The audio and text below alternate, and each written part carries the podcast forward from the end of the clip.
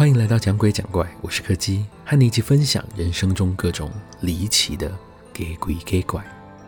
今天要讲的是一个和找人有关的故事。这是我还在当替代役的时候，从学长那里听到的故事。为了顾及一些隐私资讯，我就不说我是在哪里服役的了。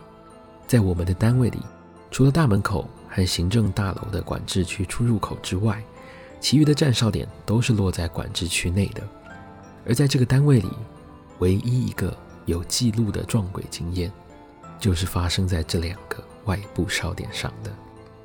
我们的单位坐落在偏远的山区里，由于性质特殊的关系，平时基本上会来访的人并不多，再加上替代役的人数逐年减少，所以大门口的哨点总是只有两个人轮班在站的。但是要说恐怖吗？其实倒也还好，毕竟警卫室里面灯光明亮，附近也都有路灯，手电筒等配备也是准备齐全，所以除了无聊之外，倒也没有什么问题。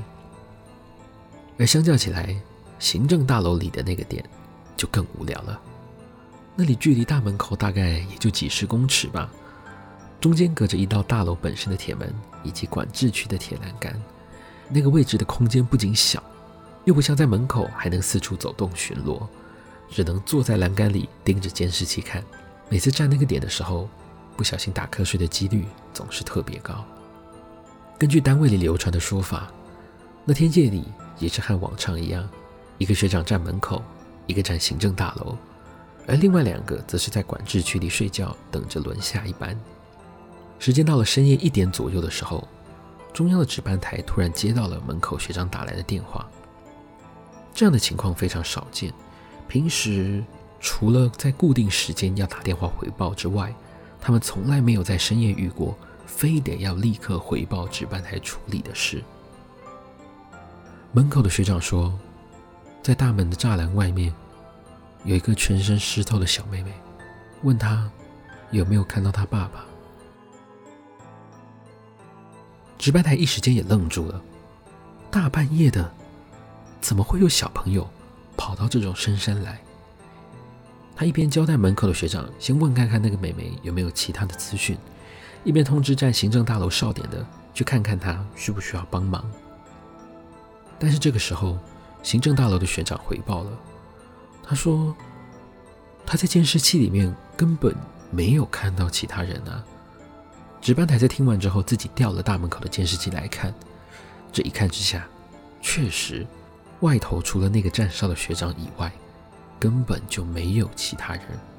在画面里，只有他一个人蹲着，对着大门外空无一人的地方不停说话。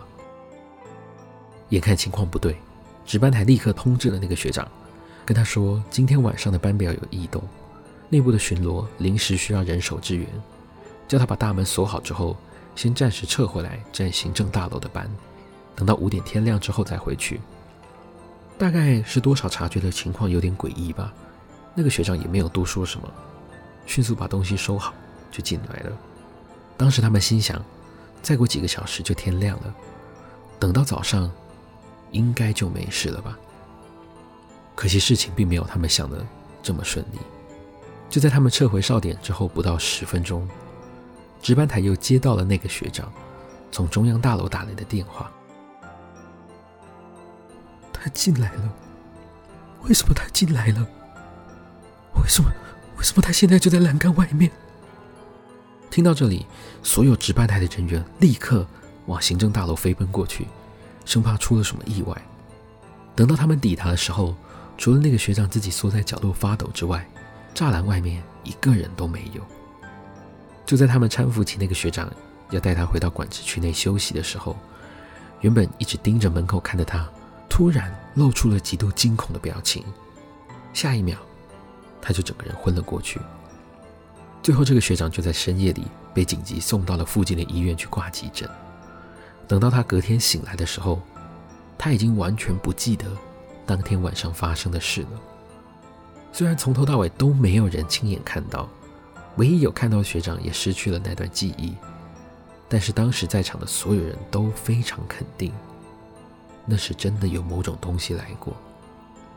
因为就在他们准备要将学长送去医院的时候，当现场灯光全部打开的瞬间，他们所有人都看到了地上有一排湿漉漉的脚印，一路从大门口踩进了行政大楼里，而那个大小看起来就像是小朋友的尺寸。